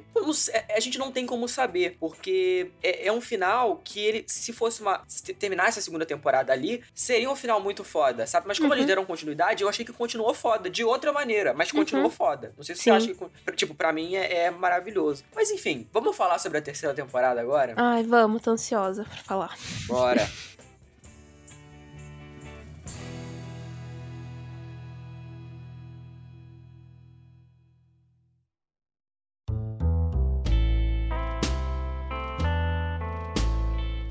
Então, Master of None, daí depois de anos, né, voltou com a sua terceira temporada. E, tá, inclusive, quando saiu a notícia, eu não acreditei. Eu falei, mano, será que é real mesmo? Vai voltar Master of None, depois com uma terceira temporada? Pra mim, tipo, já tinha sido cancelada, não tinha nem, tipo, não tinha nem brincadeira, sabe? Era Uhum. isso aí e acabou. E aí eles anunciaram que ia ser focada na personagem da Lena White, né, que é a Denise. E esse ter o subtítulo, né, que sempre o episódio tem Master of None Presents Tananã, o nome do Uhum. episódio. E aqui é Master of None, o nome da temporada, Moments in Love, que aí ia ser focado na personagem da Lena White e na personagem da Naomi Aki, que a gente não conhecia ainda, né? E eu fiquei muito curioso pra saber o que que ia se tratar essa temporada, assim, principalmente por ser uma coisa diferente, né? E aí, vendo tudo, né, o, o Aziz ia ser o diretor de todos os episódios, ele ia roteirizar e a Lena White ia co- é, co-roteirizar também, então, tipo, era um trabalho conjunto ali dos dois. E aí, quando, né, estreou no, estreou no domingo, inclusive, né? Uhum. E aí eu falei, ah, vou assistir um episódio, aí ao, ao longo da semana eu vou vendo o, o resto e tal. Aí eu vi o primeiro, eu falei, ah, vou, vou ver o segundo. Ah, eu vi o segundo, eu vi o terceiro, eu vi o quarto, eu vi, eu vi tipo, em um, em um final de semana, assim, tipo, eu vi, cara, eu acho que eu- esse ano eu nunca vi uma, temporada tão rápida, assim, porque eu não parei. Eu vi o primeiro, vi o segundo, vi o terceiro, vi o quarto, vi o quinto. Foi muito rápido, assim. O que, que você tava esperando dessa temporada, assim? Porque pra mim, a expectativa era altíssima e foi suprida, tipo, 100%. Nossa, eu tava que nem você, porque eu também não acreditava que ia voltar, né? Tipo, ah, é uma série que entrou num limbo aí e talvez a gente nunca vai ter um, um- nenhum respaldo de acabou ou não acabou. Pra mim era isso, que Master of None tinha se tornado. Sim, pra mim também. E daí, quando eu veio a notícia de que teria uma terceira temporada, eu, eu achei bizarro, porque ela já tinha até, tipo, mês pra estrear. E daí eu achei, tipo, como assim? Então ela já foi gravada, se ela já tem mês pra estrear? Como assim? Não, não faz muito sentido isso pra mim. Então eu nem eu não sabia que ia ser focada ali na, na Denise e na esposa dela, né, na Alicia. Então quando eu comecei a assistir, eu fui que nem você. Eu assisti, eu coloquei, tipo, o primeiro episódio pra, pra assistir no horário do almoço. E depois disso eu fui acabar quando acabou. Tipo, eu segui, sabe? Tipo, eu não Uhum. levei o meu prato na cozinha até acabar o episódio, até acabar a temporada. Eu fiquei com o meu prato na- no quarto até acabar a temporada. Foi isso. E foi estranho, porque eu não tava esperando episódios tão curtos assim também, né? A gente teve cinco episódios diferentes das outras temporadas que tem dez. Sim. E também teve episódios muito longos. Então, teve acho que dois episódios que são de uma hora, mais ou menos, né? É, o Tem primeiro e o quarto são os mais longos. e eu não imaginava sobre o que seria focado, porque no, no primeiro episódio você vê que, tipo, tá, elas têm um relacionamento e parece que é um relacionamento bom, e daí você vai vendo que não é bem isso, então você vai se surpreendendo e vai se surpreendendo e vai se surpreendendo, e ao mesmo tempo você vai vendo que, tipo, tudo é muito nu e cru. Parece que é tipo. Sabe quando parece que alguém só simplesmente gravou a vida de uma pessoa? Exato, exatamente. E eu tenho mais impressão ainda porque tem vários momentos que a câmera ela tá só parada em algum canto, parece. Tipo, e daí você vê a pessoa tá lendo ou tá, sei lá, escovando os dentes, ou elas estão, tipo, dançando, dobrando a roupa, e não tá Uhum. acontecendo mais nada. Tipo, é só aquilo ali que tá sendo gravado. Então parece que tá gravando uma vida normal. E isso me pegou muito. Porque parecia que, tipo, não. Não, eu tô vendo uma vida de duas mulheres reais aqui, e é isso. São duas pessoas reais. É. Exato, e, pra, e isso tudo muda quando o Dev, né? Que inclusive ele tem pouca participação, ele aparece, tipo, em dois episódios, né? Se eu não me engano. Foi. E aí ele chega lá com a nova namorada, né? Que aí a gente fica no limbo. O que aconteceu com a Francesca? A gente não sabe, não Uhum. tem citação nenhuma. E que ele tá morando com os pais, né? Então, tipo, Pois acho é, muito interessante aconteceu? porque se passaram anos dentro da série, né? Se passaram anos dentro do, do, do, do- do universo da série e coisas aconteceram. A gente não sabe onde tá o Brian, o próprio Arnold, o que que aconteceu. A gente sabe um, pouco um pouco mais sobre a família da Denise, né? Que a gente sabe, provavelmente a avó dela morreu, né? Porque ela tava falando com a mãe é, Uhum. sobre o lance de pegar as coisas da avó, que não sei o quê. Eu, eu achei Uhum. muito bacana porque o, Dev aparece e tal, mas o Dev e ela não são mais amigos, amigos daquele jeito. Ele fala que, tipo, você nem, você nem me liga mais, sabe? Você nem me ignora. E ela fala, tipo, mano, agora eu sou. Ela escreveu um best-seller, né? Então ela, ela agora tá morando num lugar diferente, ela não tá morando mais no centro de Nova York, né? Ela tá Uhum. morando num lugar afastado. Inclusive, eu acho que essa, essa temporada ela tem um clima de aconchego que num domingo, no domingo que eu vi, tava um frio aqui no Rio de Janeiro, que tava um frio na série também, tipo, todo mundo agasalhado, sabe Sim. aquela coisa. E eu me senti num clima perfeito, sabe? Acho que ela, essa coisa de ser um pouco. Tem umas partes bem contemplativas, né? Que ele filma umas coisas da fazenda, que a gente vê o, o rio descendo, que a gente vê uma, uma, uma borboleta, sabe? Tipo, umas coisas bem naturais, assim. E, e é aquela coisa que você falou, parece que foi alguém gravou, tipo, deixou lá gravando e é o natural, mas não é aquela coisa natural amador. É, não. É um natural, que é um. é, inclusive é gravado em 4x3, né? As primeiras temporadas eram em 16x9, né? Formato de, de filme mesmo, né? Filme pra, pra cinema.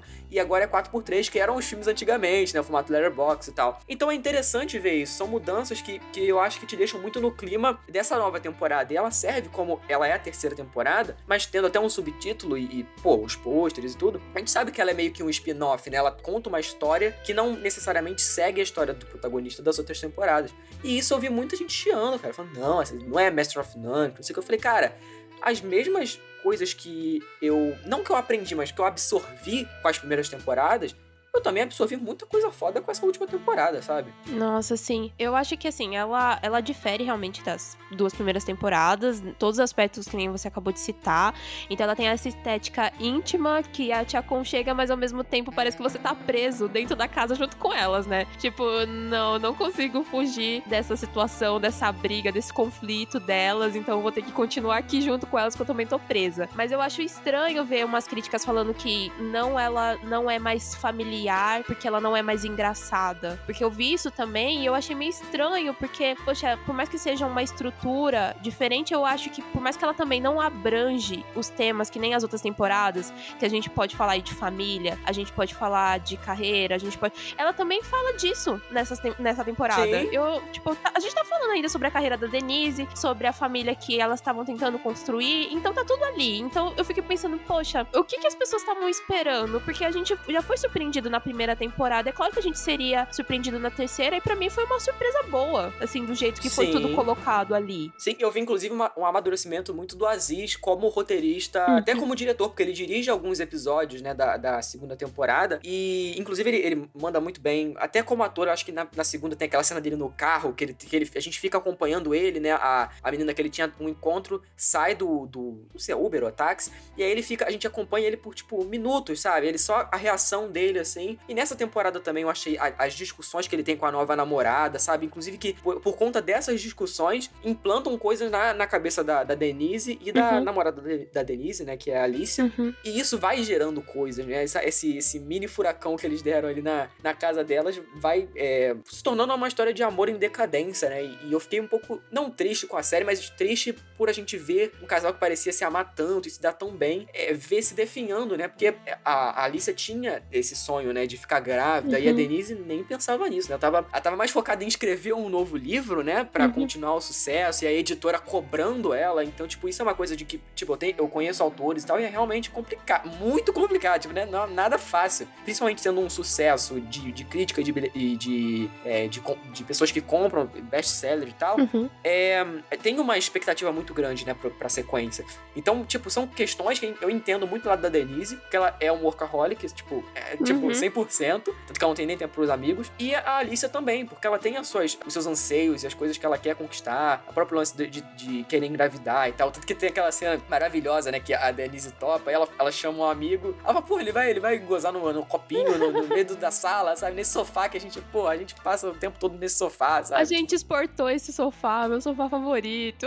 É muito bom, cara. Essas, inclusive, nessas né, sacadas, continuam uhum. tendo essas sacadas, né, muito características. Então, assim, ela tem uma mudança, mas nada que, meu Deus, que coisa horrorosa. Não, para mim, muito pelo contrário. Foi um amadurecimento da série que, para mim, foi 100% benéfico. Nossa, sim, eu, eu acho incrível esse o subtítulo, né, desse Momentos em Amor, né? Momentos no Amor, porque é claro que ele, ele se mantém, né, em todos os capítulos. Não muda sim. isso mesmo quando elas já não estão mais como um casal. Mas eu acho que é, é muito de tipo, o, o amor, ele não acabou. Ele mudou, ele simultou o amor delas. Então, tipo, o que acabou foi o casal ali, o que acabou Sim. foi aquela troca que elas tinham. Mas acho que desde o começo, por ele ainda se manter nesse título, né? É, é fala muito de: olha, talvez a gente estivesse com uma expectativa um pouco errada desse casal, porque a gente teve poucos minutos ali para ver essa relação, para ver se realmente, se por acaso a Alice ela já não dava alguns outros indícios, porque ela fala, né? Eu sei que a gente já teve essa conversa, eu sei que a gente, você vai me mandar esperar mais um ano. Sim. Então você fica meio que, então, ah, então talvez ela já tivesse trocado uma conversa sobre isso. E daí quando tem essa ruptura, foi né, o momento que você colocou na, na pauta que as duas cagaram no pau, que foi quando teve a traição, que você fica meio que, é, eu acho que agora não tem jeito. Só que você fica ainda torcendo, porque você vê ali da Denise que ela ainda ama muito. Eu acho que ainda a Alicia ama muito também, mas a Alicia ela tá muito certa sobre o que ela quer fazer da vida dela. E ela Sim. sabe que aquele é o momento dela, que ela não vai abrir mão dela mesma por conta da Denise. E que a Denise só tem que aceitar isso. Então é muito difícil aceitar a decisão das duas. Então você fica meio que, poxa, em poucos minutos eu conheci esse casal,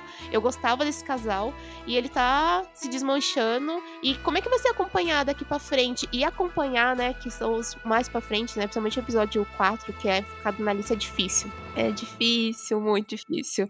É complicado. Principalmente sabendo que ela perdeu o primeiro bebê. Uhum. Tipo, aí, esse episódio 4, pra mim, eu, eu falei no Twitter, falei lá no grupo, é uma obra-prima, assim, porque ele. Inclusive, né, elas, né, tem todo esse lance da separação, elas voltam lá pra cidade grande. Uhum. E aí, esse, esse episódio se passa, no, né, várias vezes no, no apartamento, no trabalho. E esse é um episódio longo, que a gente acompanha todo o processo, né, dela tentando engravidar, não conseguindo Uhum. ela quase perdendo as esperanças. Ela, a conversa dela com a mãe no telefone, né? A mãe, pô, tipo, e ela voltando lá falando com a, com a médica: Não, a gente é fodona, a gente vai conseguir e eu, eu não vou desistir, sabe? E eu, eu imagino, assim, realmente como deve ser. Ela tem 37 anos, né, na, na série, então, tipo, já é um pouco mais complicado pra ela. É, e, e para eu, eu sinceramente achava que ela não ia conseguir. Uhum. E quando ela conseguiu, eu fiquei tão feliz. Parece que eu já tava acompanhando aquela personagem há anos, sabe? Sendo que não, foram Sim. tipo há três episódios atrás, sabe? Mas eu já gosto tanto, a atriz é tão boa que, que eu fiquei meio, meio chocado, assim, com a construção dessa, dessa temporada, assim, que poderia facilmente ser um spin-off, uma minissérie, uma coisa no 100% nova, sabe? Sem aqueles personagens. Mas eu fiquei feliz que eles deram esse destaque pra ela nesse episódio. Esse episódio é dela. É. né? Basicamente, tipo, tem outros personagens e tal, mas ela é o grande foco e, e é sensacional. As cenas, pô, teve uma hora que eu lacrimejei, cara. Tipo, é, é muito emocionante. Muito Ai, mesmo. eu, eu não tenho nem medo de falar. Eu chorei, eu chorei muito, muito assistindo esse episódio. Eu chorei muito.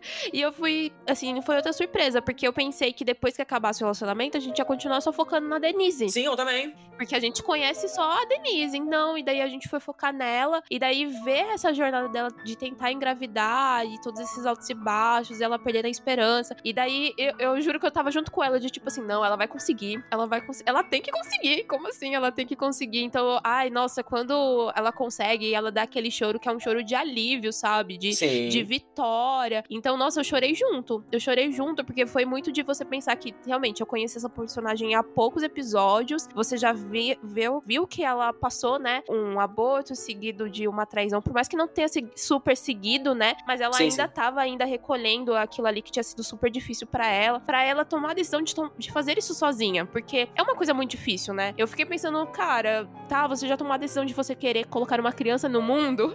Já é muito. Difícil. Você querer colocar uma criança no mundo sozinha é mais difícil ainda, sabe? E da maneira que ela resolveu enfrentar isso, nossa, eu achei. Tanto que quando ela falou assim, porque a gente é fodona, doutora, a gente vai conseguir. eu falei, isso mesmo, ela é mesmo, ela vai conseguir, dá tudo certo. E as próprias meninas da clínica, tudo dando apoio. Eu achei esse episódio Nossa, é, muito lindo. lindo. tipo, muito bonito. E- e, Nossa, ele acabou muito. no momento perfeito, sabe? Quando ela descobre, e aí a gente vê, tipo, a a feição dela, tudo muda, sabe? Parece que ficou. Uhum. A gente ganha um outro ar.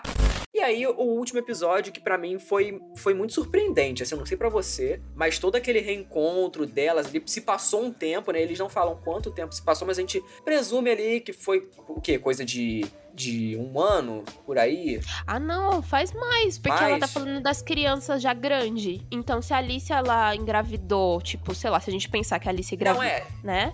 Sim, sim, não, é. Eu tava pensando, tipo, grande. Porque tem gente que acha que a pessoa já tá. a- O filho já tá com um ano, já tá grande, né?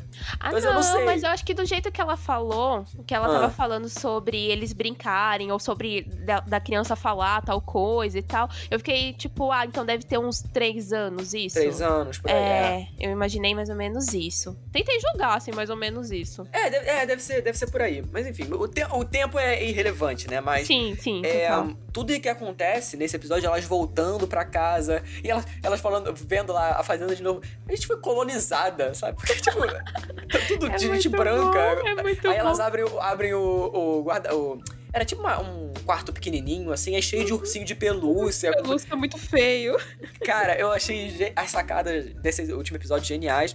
E as próprias discussões que elas levam, né? De tipo, eu achava que elas estavam juntas de novo, mas na real não, né? Não, elas estavam traindo, né? Exatamente. E elas estavam traindo. Eu fui perceber realmente na hora que elas estavam na banheira e elas começam a perguntar sobre, sobre as parceiras, né? E daí que eu pensei que na verdade só a Denise tava compromissada, né? Tava comprometida. Uhum. E daí a Alicia fala que ela também, né? Ah, não, porque também é meio chato às vezes e tal. Eu falei, eita, como assim? Não, como eu assim? fiquei chocado. Eu fiquei, eu fiquei chocado. Eu falei, cara, será que elas voltaram? Aí quando elas começaram a falar, ah, não, porque eu sinto saudade disso. Eu falei, uhum. ah, mas por que, que sente saudade, sabe? Mas aí, eu, aí que eu fui me tocar, eu falei, caralho, cara. Não, Só que... e, e, não, e o pior é porque elas ainda falam que, tipo, elas estão fazendo isso há um bom tempo já. Exato, é, faz tempo. É isso mesmo. Uhum, então é um caso, elas estão tendo um caso. É, e aí é. ela, eles trazem meio que essa reflexão, né, do passado, do uhum. presente. E eu acho é um, é um episódio de, de, despedida muito bonito, assim. Uhum. Que a gente já, é, principalmente para quem vê numa tacada só, é uma. É como se fosse um filme gigante, sabe? Porque a gente fica ali acompanhando e vendo. E aquele, aquela passagem de tempo, eu acho que é, é muito. Foi muito benéfica para aquela história que a gente já tava acompanhando. Tipo, não deu tudo certo para elas como um casal, uhum. mas elas deram um jeito delas, sabe? De um jeito ou de outro, né? Então. Deu certo. É que, tipo, totalmente que a Denise falou, ah, que a Denise não, a Alicia perguntou pra ela, em que momento você percebeu que você queria ter filhos? Ela, ah, eu não, não percebi. Aconteceu. Foi tipo, foi jogada essa é. responsabilidade pro meu colo e aconteceu. E eu gostei agora. Então, às vezes, você precisa, assim, claro que nem sempre a Alice ela não podia esperar isso acontecer com a Denise, né? Sim, ela não sim, podia sim. esperar. Então tem um negócio ali do, do casal que não tem o mesmo mesmo time, né? Tipo. Exato, né? Né? E, e poderia ter dado certo se não fosse por conta disso. Então você fica meio que triste, porque elas conseguiram a vida que elas queriam, só que separadas, e ao mesmo tempo elas estão juntas ali, então você fica meio que com uma sensação estranha. Pelo menos me deixou um pouco com uma sensação estranha de que elas parece que elas estão felizes com o que elas têm agora. Até, Exato, é até, mesmo. até nessa confusão, mas ainda assim não é perfeito. Ainda assim você fica meio que, tá bom, mas o que é perfeito, né? O que é ser perfeito na vida? Né? Exatamente. Né? É, não é isso. É, eu acho que ele abre essa discuss essas discussões assim. Uhum. eu tava até me sentindo meio burro no começo. Falei, cara, é isso que eu tô pensando? Será? É isso mesmo que eu tô pensando? Não, não é possível, cara. Né? É, tipo, porque elas já se frustraram muito por conta dessas coisas, né? Mas, enfim, são mulheres adultas, sabe o que elas querem, então assim, beleza, sabe? Beleza. Exatamente, não querem fazer, então fazem, né? Uhum. Então eu acho que, inclusive, o, último take lá, que é ela fumando do, do, lá de fora, assim, da casa, e acaba. Uhum. Eu acho que ela acaba de uma forma muito crua, como começou também muito crua, né? Nesses momentos mais intimistas e tal. Sim. E ela acaba ali, a gente não sabe o que, que vai acontecer no futuro, não sabe se vai ter uma nova temporada. Não sabemos se, se ela vai voltar, né? Se a personagem da Denise vai voltar. Uhum.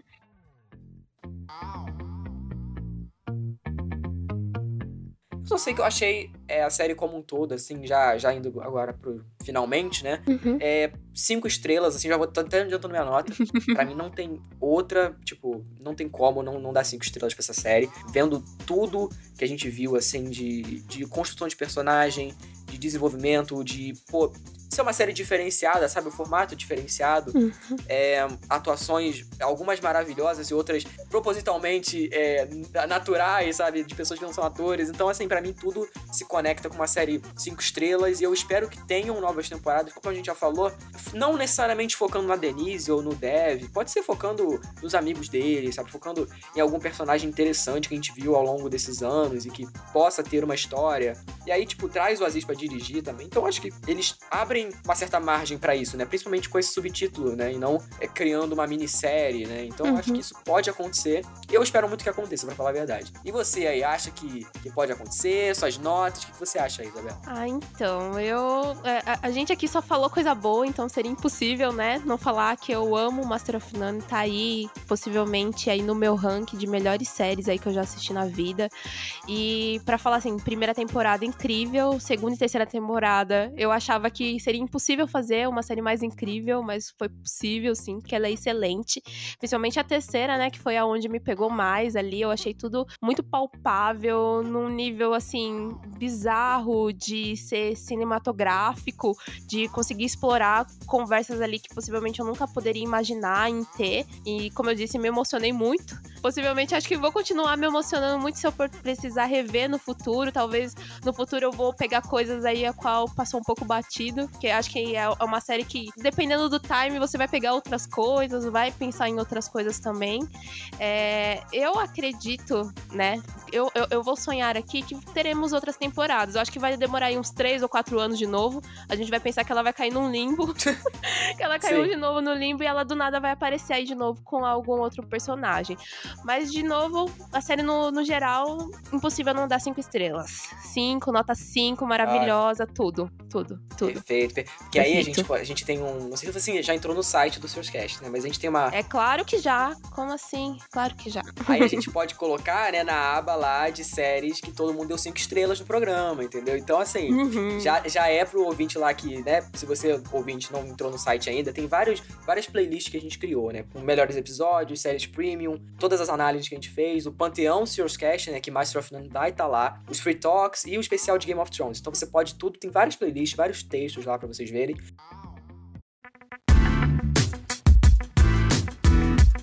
Tô muito feliz de falar sobre Master of None aqui, ainda mais com a Isabela, que foi um convite ali um pouco inusitado e tal, porque aconteceu muita coisa na vida aqui dos nossos Serious Casters, então só eu que tava disponível, mas ainda assim foi um programa que eu achei maravilhoso de gravar. Espero que vocês aí gostem também de ouvir, porque é, fiquei muito feliz realmente com, com o resultado que a gente conseguiu falar sobre a série num tempo curto, né? A gente falou sobre Sim. série em uma hora e meia aqui na, de bruto, então Assim, adorei, adorei esse episódio. E eu, muito obrigado, Isabela. Ah, eu que agradeço. Eu fico extremamente honrada de ser chamada para falar de Master of None. Porque sabe quando você só tá esperando chegar esse momento, acontecer na sua sim. vida?